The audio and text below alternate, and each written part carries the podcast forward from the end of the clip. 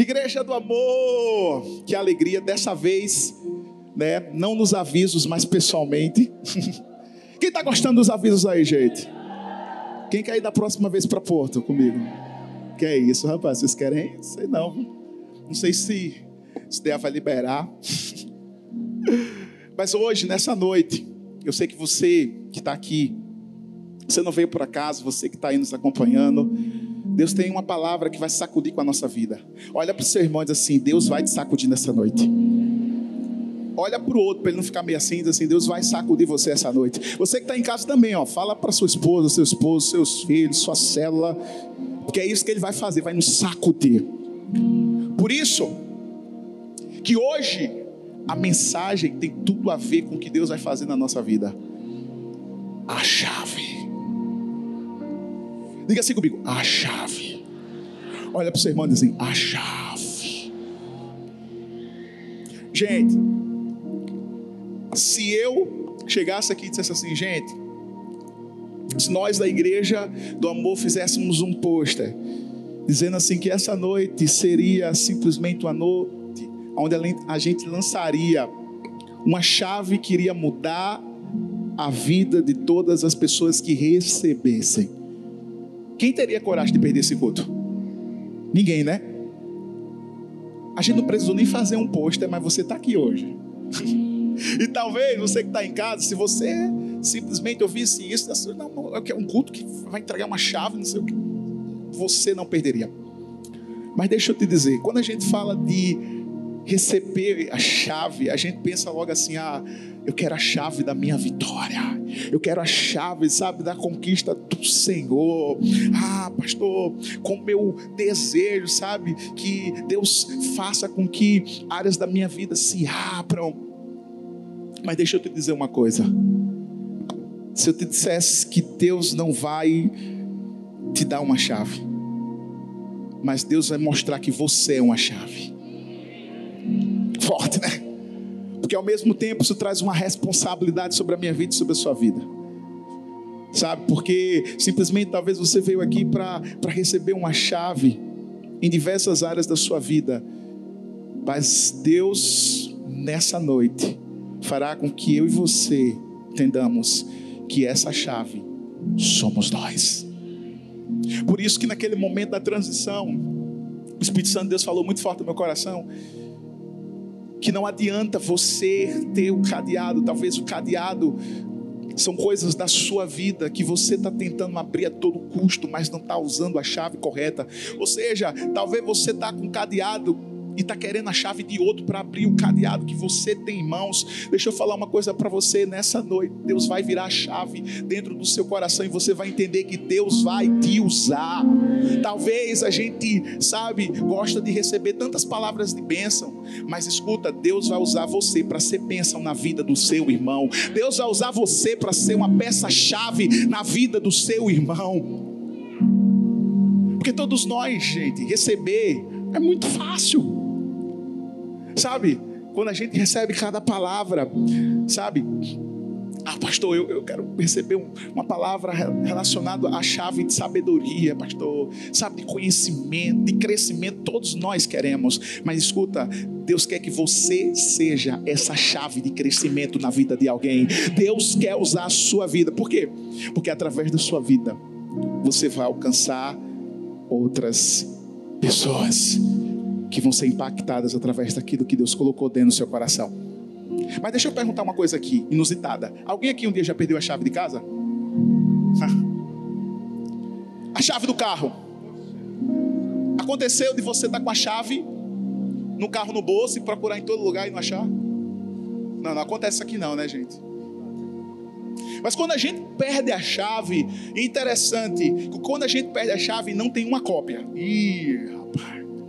Quem é que já ficou preso no meio da rua assim? Pode levantar a mão assim, com fé, com coragem. Todo mundo já passou por isso. Ou então esqueceu a chave no lugar quando chegou em casa. Uma vez eu lembro que, né, nessa época já estava viajando e, e eu esqueci. A, a, na verdade, eu troquei a chave. Né, eu fiquei com a chave da igreja de Camaragibe, deixei a minha lá na igreja de Camaragibe. E aí, quando eu cheguei em casa, né, quando eu cheguei, quando eu fui pegar a chave, a chave estava errada. Eu disse: Eu não acredito.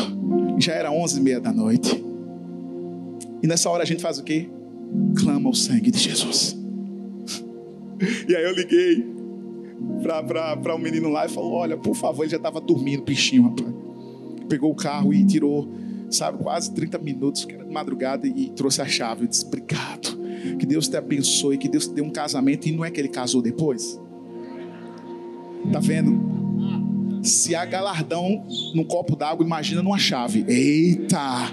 Vai ter gente querendo dizer assim, pastor, perde a chave, por favor, vai. Mas a verdade, gente, que adiantaria eu chegar com uma chave que não é daquele cadeado e abrir? Mesmo que eu tentasse forçar e dizer assim, em nome de Jesus, acho que é a mesma combinação. Por quê? Porque aquela chave foi projetada para aquele cadeado. Deixa eu falar uma coisa para você. Você é a chave que Deus projetou para abrir muitos cadeados do lado de fora. Você é a chave que vai fazer com que vidas sejam alcançadas através de mim e de você. Por isso que hoje nós vamos aprender que Deus nos trouxe aqui não para nos entregar as chaves, mas para fazer você entender que você é a chave na vida de alguém. Talvez você veio aqui dizendo, pastor, eu vim buscar respostas. Talvez você é uma resposta de oração da vida de outra pessoa. Talvez você chegou aqui dizendo, ah, pastor, sabe, mas assim, eu quero que Deus faça isso e aquilo na minha vida. Gente, não estou dizendo que Deus vai fazer na sua vida. Mas deixa eu te falar uma coisa. Talvez você pode fazer na vida de alguém. E isso talvez é uma chave que você precisa virar na sua vida. Por isso que a Bíblia diz que a melhor coisa é dar do que receber. E é tão lindo quando a gente simplesmente serve as pessoas. Se você chegou aqui pensando que Deus vai te dar alguma resposta, Ele pode até te dar. Mas talvez é você que precisa dar uma resposta para Deus. 1 Coríntios, capítulo 9, versículo 24, diz o seguinte: Vocês não sabem que uma corrida, todos corredores competem, mas só um recebe o prêmio. Portanto, corram a sua corrida, para que vocês possam tomar posse do prêmio e torná-lo seu. Eu não sei se você percebeu nesse texto que lemos aqui, mas existe um alerta para mim e para você. Esse texto que Paulo está dizendo assim, que todos nós temos uma corrida, porque a vida cristã, ó, a vida cristã é uma corrida. Só que a vida cristã, nós temos que entender uma coisa: não existe competição dentro da igreja. Essa corrida, Paulo está dizendo assim: ó, você tem que ser melhor do que o seu irmão. Não, não, não, não. Essa corrida é para todos nós fazermos, porque quem completa a corrida é que ganha o prêmio. Talvez as pessoas entendam assim: ah, pastor, porque Deus faz na vida de Fulano e não faz na minha vida? Ah, porque as coisas acontecem na vida de Beltrano e na minha não acontece, pastor. Tem alguma coisa de errado comigo? Talvez tenha. Sabe por quê? Porque talvez você deixou de viver a sua vida para pensar no, que o outro estava vivendo. Talvez você acha que você tem que correr igual a essa pessoa para alcançar o prêmio dessa pessoa. Não, meu irmão, Deus preparou algo especial para a sua vida. Mas você precisa entender que no reino de Deus todos nós temos uma corrida e não é ser melhor do que o outro. Por isso que a Bíblia diz, Jesus é bem claro, aquele que quiser ser o primeiro que seja o último, quem quiser ser o melhor que seja o menor. Não existe competitividade, não existe rivalidade. O reino de Deus todos nós celebramos. Existe uma corrida. Agora aquele aqueles que correm e que completam, olha a palavra, completam a corrida que ganham um prêmio. Não tem a ver simplesmente com intensidade, mas com constância. Você pode ser lento, mas pode chegar até o fim. Você pode caminhar devagarzinho, mas contanto que você chegue até o fim. Talvez você, na sua vida, você está vivendo tantas coisas que você não está entendendo. Por quê? Porque você está parando no caminho, você está deixando de prosseguir. Ei, não para, não. Quanto mais difícil seja, é porque a vitória é maior. Está perto. Sabe? E é isso que Deus quer para mim e para você. Porque se tem uma coisa que impede da gente virar essa chave, é o medo e a frustração. Quantas pessoas colocam medo acima de tudo? deixam de avançar, deixam de crescer. Por quê? Porque acreditam que o fato delas errarem anulam todo um processo da vida delas. Deixa eu falar uma coisa para você. Não deixe o medo te paralisar. Sabe por quê? Porque se tem uma coisa que nos impede de alcançarmos o destino profético de Deus para a nossa vida, é o medo. E o medo é a ausência de coragem. Deus não nos deu espírito de medo, de covardia, mas de coragem. Olha para o seu irmão e diz assim: coragem! Fala mais forte: coragem! Para pagar meu lanche hoje. Isso tem que ter coragem.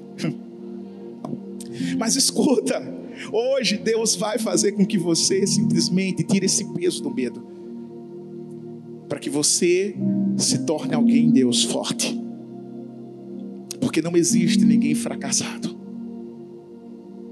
O que existe são pessoas que se rendem ao processo e se sentem fracassadas.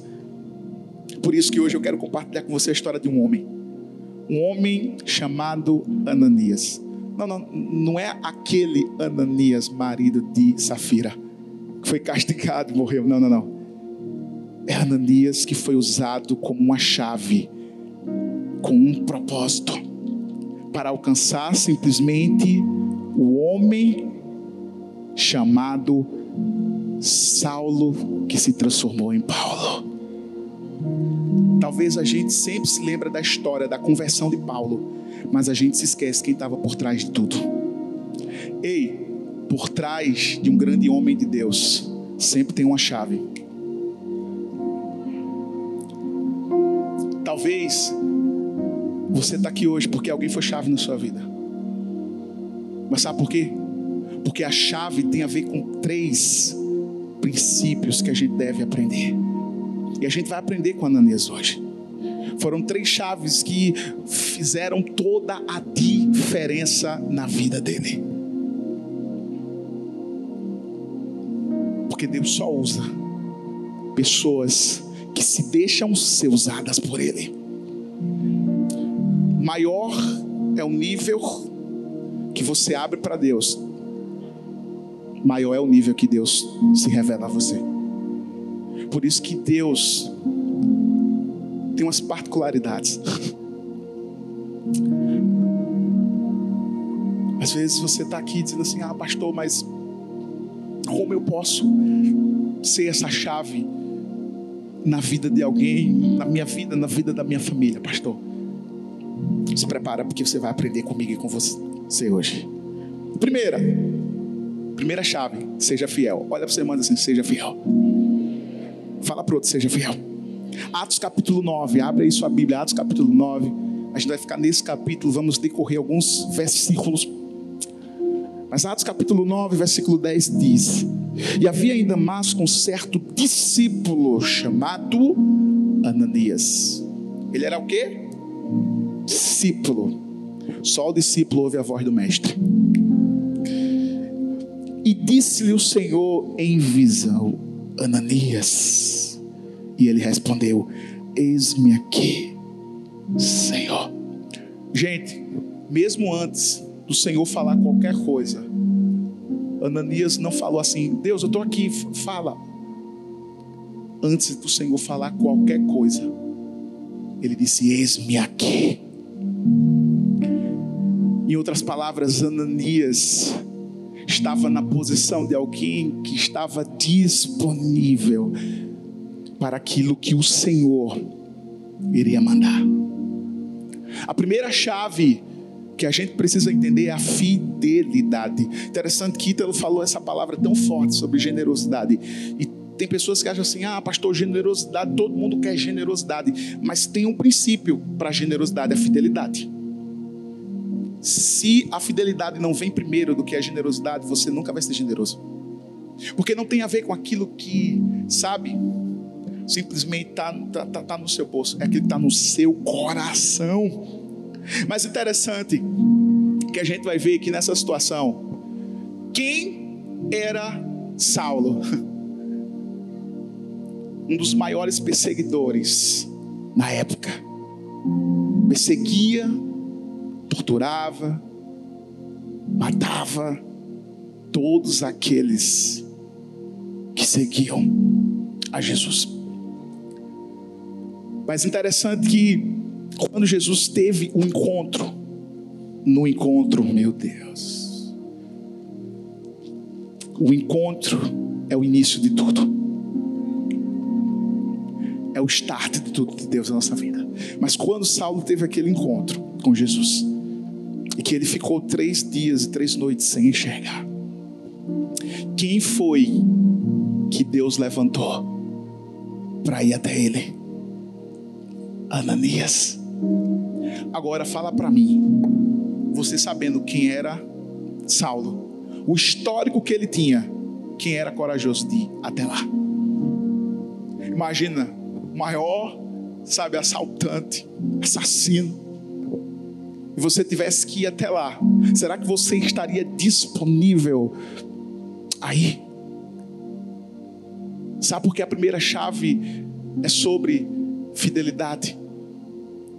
Porque fidelidade é ir além do que eu acho. Fidelidade é eu ir além do meu achismo, do que eu penso. Fidelidade é o que ele pensa e o que ele quer que eu faça. Por isso que o que importa é agradar a ele. Simplesmente fidelidade não é você permanecer ao lado do Senhor, sabendo que Ele está vindo, sabendo que Ele está resolvendo tudo. Não, fidelidade é você fechar os olhos e ir caminhando. Fidelidade é dizer assim: sai da tua parentela, da tua terra e vai para uma terra que eu te mostrarei. Isso é fidelidade. É você fechar os olhos e ir embora, sem olhar para trás. Fidelidade não é olhar para os lados. Fidelidade não é questionar. Fidelidade é obedecer. Fidelidade é eu dizer assim: eis-me aqui. Talvez a chave na sua vida que precisa ser mudada é a fidelidade.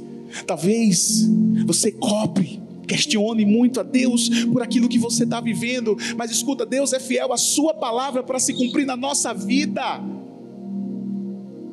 Ele não é homem para que imita, e nem filho do homem para que se arrependa. Ele é fiel à palavra dele, a se completar na minha vida e na sua vida. Mas a nossa fidelidade precisa estar condicionada a Ele, independente do que aconteça ou não. Fidelidade, eu creio que nos meus armários não tem nada, mas eu sei que Ele vai prover. Isso é fidelidade.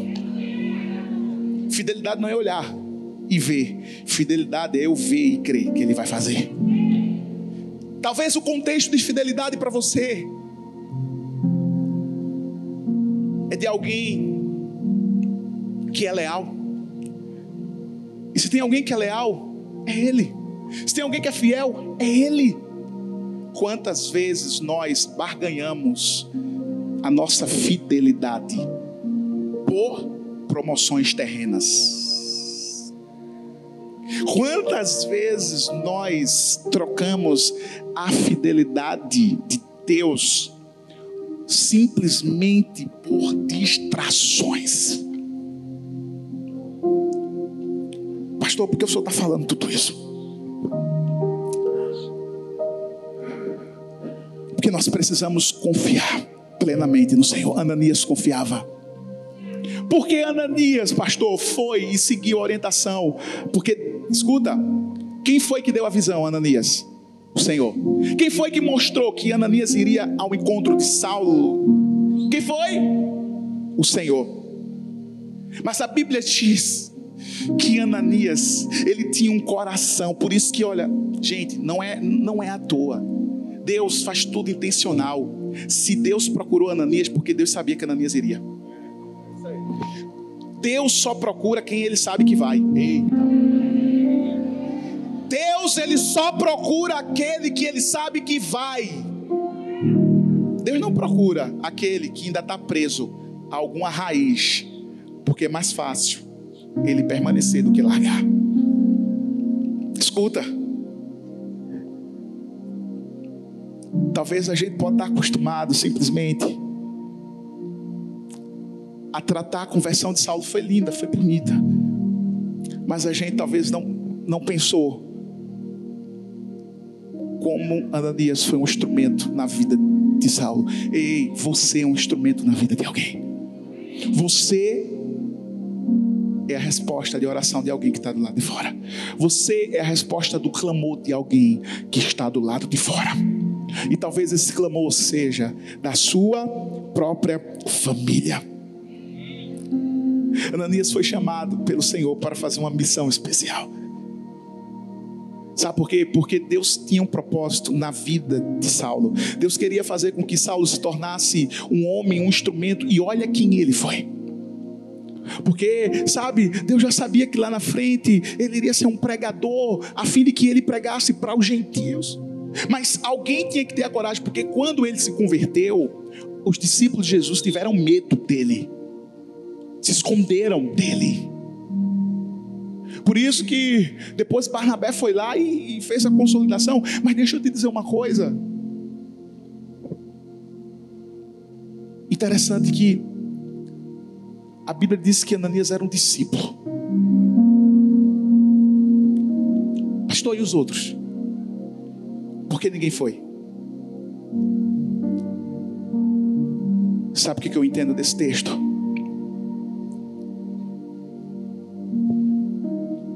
Que o medo faz a gente não enxergar a vontade de Deus. Porque o mesmo medo de Saulo era o medo dos discípulos. Os discípulos estavam com medo de encontrar com Saulo e Saulo com medo com os discípulos. Por isso que Deus é tão fiel que manda quem? Ananias. Alguém que vai lá, teve coragem para simplesmente dizer assim: Eu estou aqui. Por isso que ser fiel é ser constante, é perseverar. Mesmo diante das circunstâncias, ele permanece fiel. Pastor, as coisas não estão acontecendo. Fica fiel, fica no teu lugar. As coisas não estão acontecendo. Fica no teu lugar. Não saia do seu lugar. Não pare, não desista. Continue fiel. Não deixe de ir para a célula. Não deixe de vir os cultos. Não deixe de ir o GD. Não para. Gente, quanto mais as situações se levantam na minha vida e na sua vida, entenda uma coisa é porque Deus está trazendo algo grande e o diabo está tentando atrapalhar isso. Se não tem prova, não tem aprovação. Se não tem aflição, não tem vitória. Se não tem doença, não tem milagre. Mas a gente precisa entender que, da mesma forma que Deus não nos abandona, que Ele permanece fiel à Sua palavra para mim, e para você, ainda que nós sejamos infiéis, a Bíblia diz que ele permanece fiel, porque ele não muda, é a essência dele. Mas nós precisamos pensar como Ananias pensou, porque Ananias entendeu que era uma honra para ele simplesmente cumprir o chamado de Deus na vida dele. Qual era o chamado dele? Simplesmente sair da casa dele, sair do local confortável, porque muitas vezes a gente não quer sair do nosso lugar. Talvez a gente quer ficar aí sentadinho nessa cadeira, achando que vai ver a vida toda. Deixa eu falar uma coisa para você: você não vai levar a cadeira para o céu, não, a cadeira vai ficar mas as vidas vão com você para o céu. Por isso que a gente tem que ficar parado, não. A gente tem um lema na igreja do amor: se parar da dengue, a gente tem que se mexer. Talvez Deus vai nos levar para lugares desconfortáveis para nos mostrar que nós precisamos ei, fazer alguma coisa. Interessante, né? Quando a gente marca um, um evangelismo, poucas pessoas vão. Não, porque eu tenho tanta, eu tenho que arrumar casa. Não, não, porque eu tenho que ir no shopping. Vamos ter comunhão. Oxê. Bota meu nome aí, vice. Interessante, né? Agora, quando a gente está passando por alguma situação, aí a gente diz: Deus, lembra de mim primeiro. Aí Deus falou: É, você lembra do dia da comunhão que você preferiu, tá? E não preferiu fazer a minha vontade? Quantas vezes Deus falou para você, vai falha tal pessoa, vai, seja um instrumento, e você falou, não, não é Deus que está falando comigo.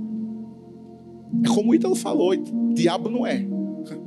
Porque todas as vezes que vem um chamado no seu coração e que esse chamado gera salvação, é Deus falando com você. Não é o diabo, não. Talvez você está tá, tá dando ouvido que o diabo não falou. É. Mas escuta, que privilégio somos nós de espalharmos o Evangelho. Por isso que o Evangelho é receber, celebrar e repartir. A gente não pode guardar para a gente. A gente não pode se contentar e dizer: Ah, Deus transformou minha vida, tá tudo bom, tudo maravilha, estou na célula. Não, não, não, gente. Por isso que a célula multiplica. Por isso que a célula tem que multiplicar.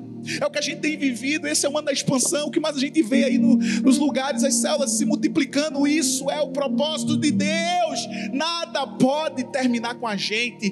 Tem que continuar com outras pessoas, mas começando com a gente. A gente não pode simplesmente parar no tempo, porque a fidelidade de Deus ela é incomparável para aqueles que permanecem fiéis ao Senhor. Deus trouxe uma recompensa sobre a vida de Ananias. Sabe por quê? Porque ele desfrutou da felicidade ao ver a salvação de Saulo. Você já parou para pensar que Deus pode querer te usar para você evangelizar alguém que pode ser um futuro pastor? Sabe, um futuro missionário, um futuro líder de célula, talvez a pessoa que Deus colocou. Quem era Saulo? Quem Saulo se tornou? Paulo. Quem foi Paulo? Quantas cartas mais de nove cartas ele escreveu no Novo Testamento. Foi à toa o serviço, o sacrifício de Ananias? Foi? Não. Pelo contrário, porque evangelho é sacrifício. Todo fruto é sacrificial. Primeiro eu me sacrifico, depois eu colho os frutos. Por isso que Paulo diz: uns plantam, outros regam, mas Deus é que dá o crescimento. Qual é o nível de fidelidade que você tem na sua vida hoje? Talvez a gente é tão fiel a um relacionamento mais do que a Deus. Talvez a gente é tão fiel a um programa de TV. E eu creio que ninguém aqui assiste Big Brother, não, né? Tá amarrado. Eu falei lá em Camaragibe isso, pregando, ainda bem que aqui não tem ninguém, né? E cuidado, porque depois para no paredão aí. E agora? Deus. Deus falou: é. Vai te encher disso, vai se alimentar disso, porque quem se alimenta disso só vai ter isso para comer, mas quem se alimenta da palavra vai ter Jesus para receber.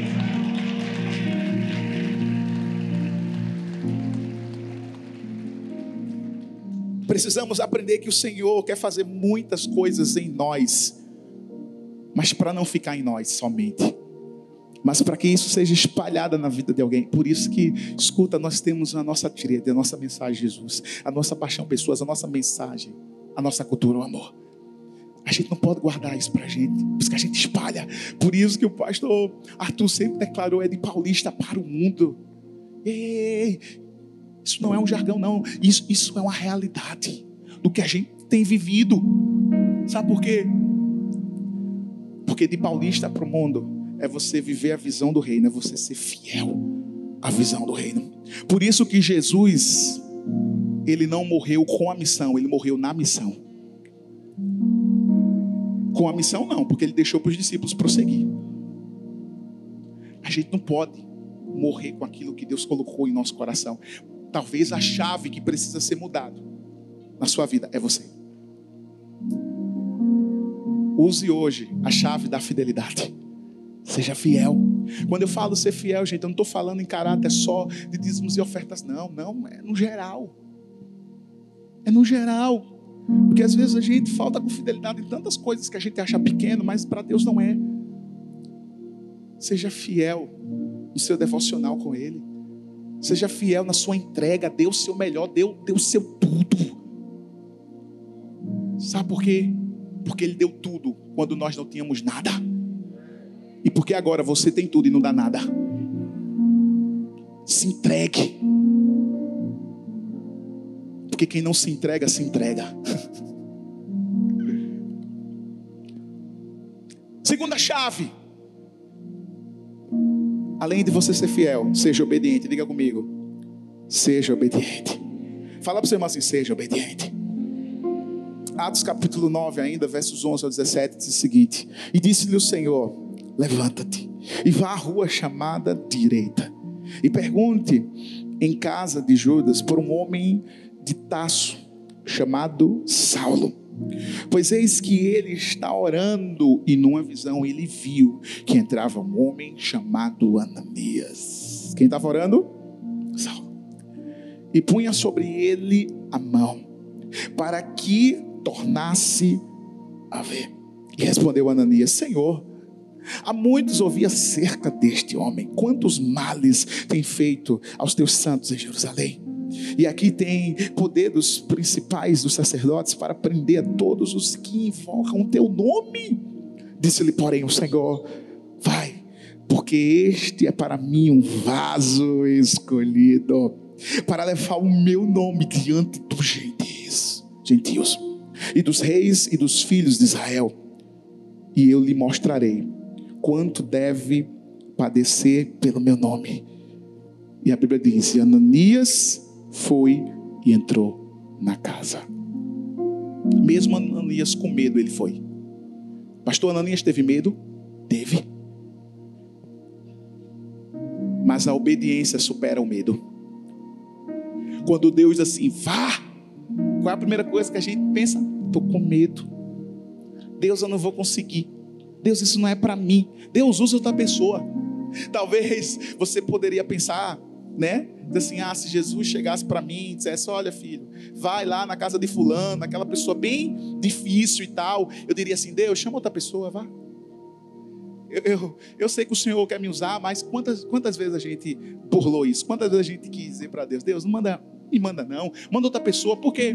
Porque às vezes a gente quer tratar o que é fácil, mas as coisas difíceis são as que mais geram milagres. Aqueles que mais dão trabalho são aqueles que mais dão trabalho para o diabo e para o inferno.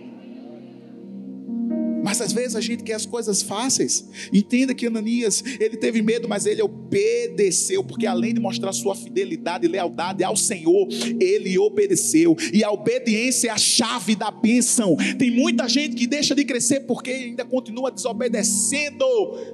Desobedece a Deus, desobedece a conselhos, a orientações, escuta. É você que deixa de ganhar, é você que deixa de crescer. Por isso que a pastora Talita sempre nos ensina que a obediência gera bênção, mas a desobediência gera uma consequência. Por isso que a nossa obediência tem que ser imediata, tem que ser com alegria no nosso coração. Pastor, mas eu não gosto de obedecer. Deixa eu falar uma coisa para você. Se você tem problema em obedecer, você vai ter muitos problemas em crescer na sua vida. Porque a obediência atrai as bênçãos, mas a desobediência faz você estacionar, estagnar. Você não anda nem para a direita, nem para a esquerda, você nem avança, você só faz retroceder. E não é isso que Deus quer. Talvez essa é a chave que falta na sua vida. Talvez o que está faltando para Deus fazer alguma coisa na sua vida é você mesmo ser mais obediente. Porque talvez Deus falou assim: não faz isso, não anda com fulano, não anda com Beltrano. Tira essa amizade da tua vida. E você está dizendo, ah, não, mas fulano é boa demais. E talvez você está pagando um preço pela desobediência, meu irmão. Quando Deus fala comigo e com você, ei, não, não paga para ver, não. Paga para obedecer. É melhor. Vai obedecer, vai obedecer, segue conselhos, ouve a direção, porque simplesmente Ananias, beleza, ele foi fiel, ele saiu, ele obedeceu. Mas quando ele viu para onde ele ia, ele vai entrar na casa do cara que simplesmente botava para quebrar. Será que ele se converteu mesmo? Será que ele não está fingindo a fim de pegar a gente? Mas a Bíblia diz que Ananias foi. Pastor, o medo vai bater na porta? Vai bater. A gente vai sentir medo. Mesmo com medo, vá-se embora. Vá obedecer. Sabe por quê? Porque tudo que Deus quer é ver é a nossa disposição. E interessante que logo lá na frente, né, quando Paulo vai a Corinto, Paulo mesmo ouve do Senhor dizendo assim: Olha, Paulo, não temas, pelo contrário, fale e não te cales. Sabe por quê? Porque Deus é aquele que coloca no nosso coração o sentimento de obediência. Mas cabe a nós decidirmos se obedecermos ou não. Interessante que ele foi, mas não só ele foi, ele precisava ter a coragem de entrar e de falar o que Deus colocou no coração dele. Quantas pessoas pagaram um preço, né? Por não falar aquilo que Deus colocou no coração. Quantas pessoas pagaram um preço porque desobedeceram pais? Quando a mãe falou assim: Olha, não casa com fulano. Eu caso sim. Porque eu não vou ficar para titia. Eu, eu caso sim, porque faz muito tempo que eu não beijo. Não sei nem como é que é. Ah, não, eu vou casar porque eu não vou ficar solteira, não. Tá bom. Aí deu errado. Não deveria ter ouvido? Não deveria ter esperado? Ó, eu sempre falo uma verdade na minha vida.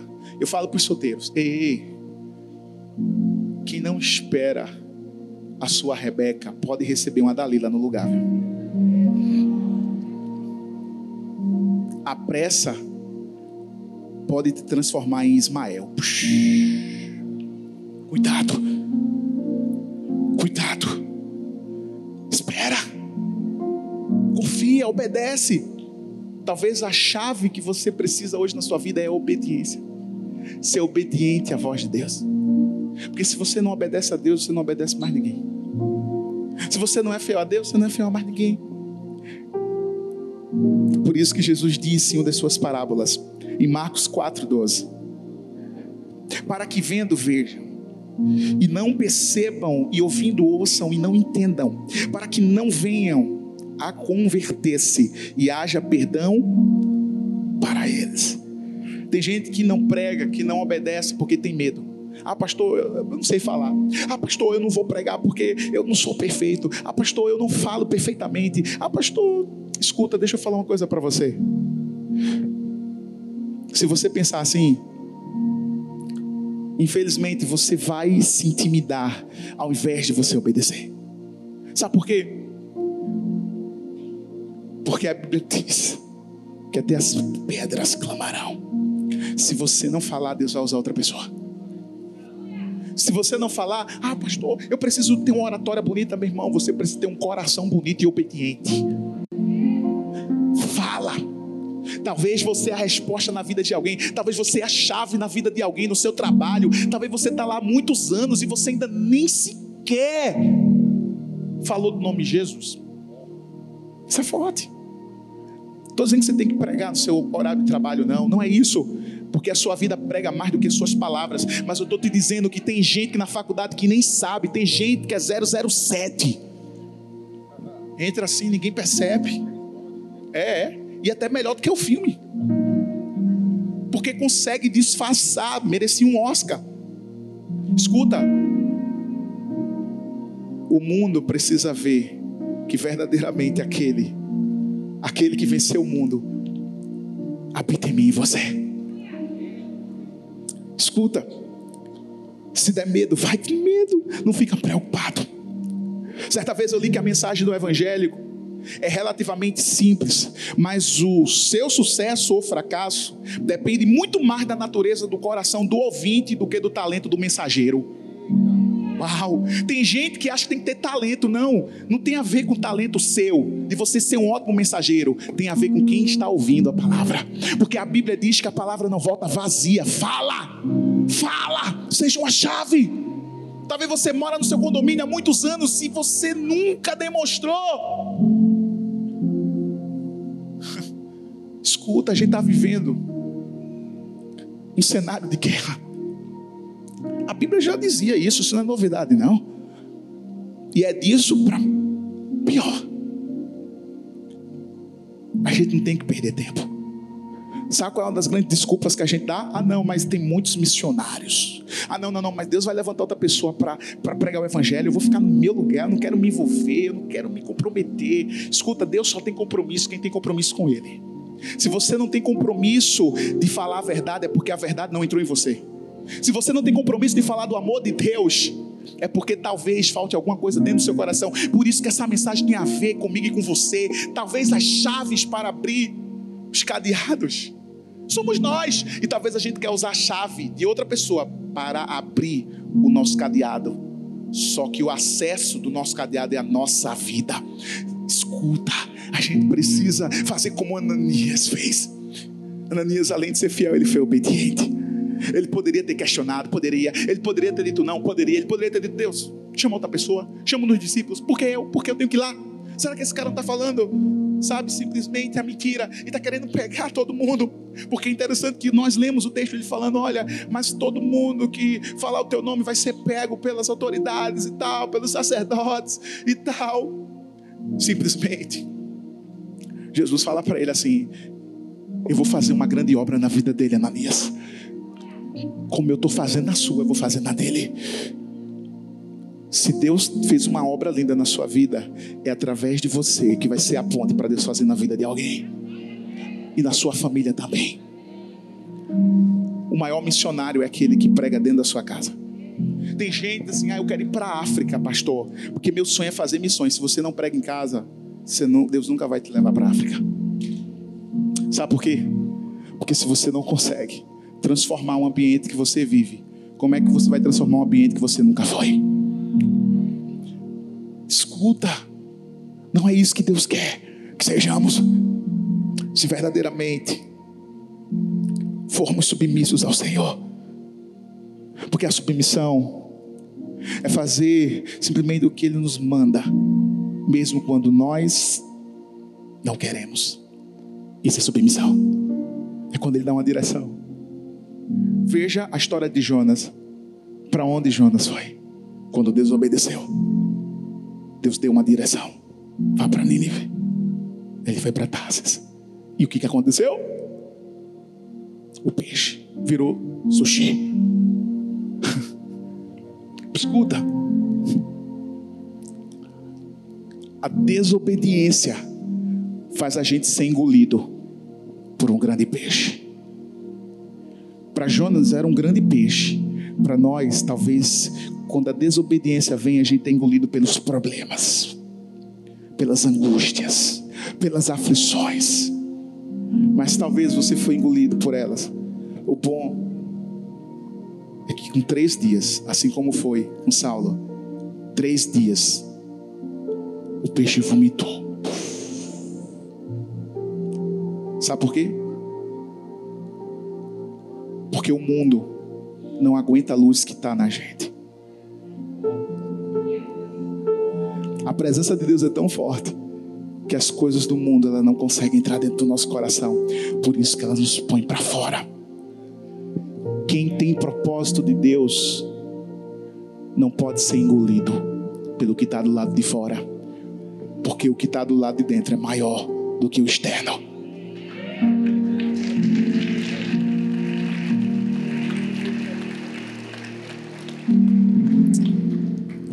Eu vi uma história do notável líder da mocidade chamado Dr. Frank. Ele fazia muitas preleções em várias conferências. Interessante que em uma das suas assembleias, ele costumava sempre dizer às multidões, dizendo assim: Olha, se vocês estão voltando para os seus lares, não puserem em prática tudo o que vocês ouviram, nada valerão. E ele dizia assim: Começai e praticai tudo o que vocês ouviram. Uma mensagem, ela pode ser ouvida mas se ela não se transforma em ação, ela é apenas uma simples mensagem. É uma comunicação. Deus não quer te comunicar algo, Deus quer te revelar algo. Porque a comunicação você pode esquecer, mas a revelação você carrega dentro do coração. E é que faz toda a diferença. Escuta. Seja obediente. Seja obediente. Um historiador estava narrando uma bomba que havia caído dentro de uma lama de um chiqueiro. E aquela bomba, quando caiu, um dos seus soldados foi lá e muito temeroso, porque ele sabia o risco que tinha. E meio distante, ele percebeu que um porco estava simplesmente subindo em cima da bomba e lambendo a bomba. Porque o porco pensava que era uma comida, porque ele não sabia diferenciar o que era uma bomba e o que era comida. Mas ao ver a bomba e aquele porco em cima dela, aquele soldado muito preparado, ele teve cautela e ele se afastou. Ou seja, a autoproteção. Mas o porco que não é capaz de diferenciar, ele simplesmente continuou em cima, porque para ele a reação era autossatisfação. O que isso quer dizer, pastor? Que a gente não pode agir como aquele porco que estava sobre aquela bomba. Porque ele não tinha noção do perigo que estava o rodeando. Por isso que aquele soldado simplesmente ele se protegeu. Escuta, todas as vezes que o diabo chegar e falar algo para você, você vai dizer assim: Eu não vou te obedecer, eu vou obedecer ao meu Senhor. Eu não vou dar ouvidos a você, eu vou dar ouvidos ao meu Senhor, ao meu pastor, porque o que ele diz para mim é verdade. Mesmo que não seja aquilo que eu quero ouvir, mas aquilo que eu preciso ouvir. Talvez ser obediente vai ser num cenário que a gente vai olhar as coisas e vai dizer assim: por que tem que ser eu? Por que eu tenho que obedecer? Por quê? Porque eu tenho que esperar? Porque eu não posso adiantar? Porque eu não posso tomar minhas decisões? Mas é quando a gente cai em si e a gente entende: uau, eu preciso obedecer. Eu preciso porque a obediência ela traz a chave do sucesso, traz a chave do crescimento. Porque Deuteronômio capítulo 5, versículo 29, olha o que o Senhor Deus fala para o povo de Israel. Quem dera eles tivessem sempre o coração em disposição para temer-me e para obedecer a todos os meus mandamentos, assim tudo iria bem com eles e com seus descendentes para sempre. Aqui Deus está dizendo bem amplamente que o desejo dele era que o povo obedecesse. Se tem uma coisa que Deus sempre prezou, foi pela obediência. Por isso que ele deu os mandamentos. Mas muito mais do que os mandamentos, a obediência. Gente, a obediência faz a gente alcançar níveis que a gente nunca alcançou. A obediência faz a gente colher frutos que a gente nunca colheu. Obedeça. Olha para você e manda assim: ei, ei, a chave é só obedecer. A gente precisa ser fiel. A gente precisa obedecer como Ananias, mas tem um terceiro e última chave. A gente precisa ser ousado. Olha para você e manda assim: seja ousado. Atos capítulo 9, versos 17 ao 19 diz: Impondo-lhe as mãos, disse: Irmão Saulo, o Senhor Jesus, que te apareceu no caminho por onde vinhas, me enviou para que tornes a ver e seja cheio do Espírito Santo de Deus. Olha a autoridade que Deus colocou na vida de Ananias. Para ele profetizar, para ele orar, para ele colocar as mãos sobre Saulo e ele ser curado, e ele voltar a ver, e ele ser cheio do Espírito Santo de Deus, porque quem tem ousadia tem autoridade, quem tem autoridade tem ousadia, tem a presença de Deus. Deus te deu autoridade. Tem gente que às vezes tem a oportunidade de fazer o apelo: ah, não, tenho que ligar para o meu líder de célula, faça você. Porque talvez seja a última chance daquela pessoa. Ora com ela, prega o evangelho. Ah, pastor, mas eu não sei pregar o evangelho. Meu irmão, fala o que Jesus fez na sua vida. Porque o melhor evangelho é o seu testemunho. Seja ousado. Seja ousado para orar pelos enfermos. Seja ousado para orar. Sabe por quê? Senão a gente não vai viver o que Deus quer que nós vivamos. Escuta. Saulo tinha um histórico. Interessante que ele fala isso. Porque ele perseguia. Ele relata isso em 1 Timóteo capítulo 1, versículo 13. E depois em Atos 26, 11.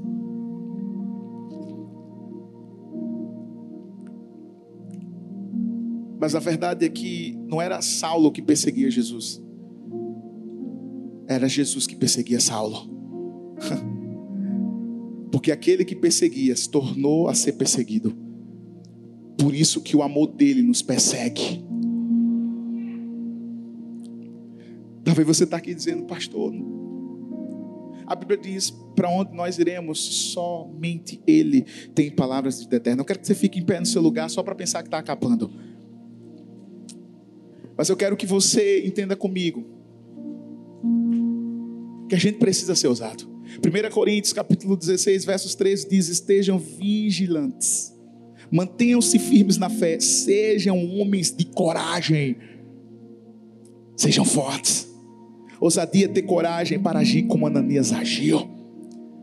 Porque simplesmente ele não fez a vontade dele, ele fez a vontade de Deus. Ele saiu do lugar dele, do conforto dele, e foi até uma casa onde alguém precisava. Quantas vezes você estava na sua casa, prestes a se separar, prestes a tirar a sua vida, e de repente alguém chegou na sua casa e ficou horas com você? Quantas vezes alguém ligou para você e ficou horas no telefone? Quantas vezes alguém ficou horas, sabe, no Instagram, no WhatsApp?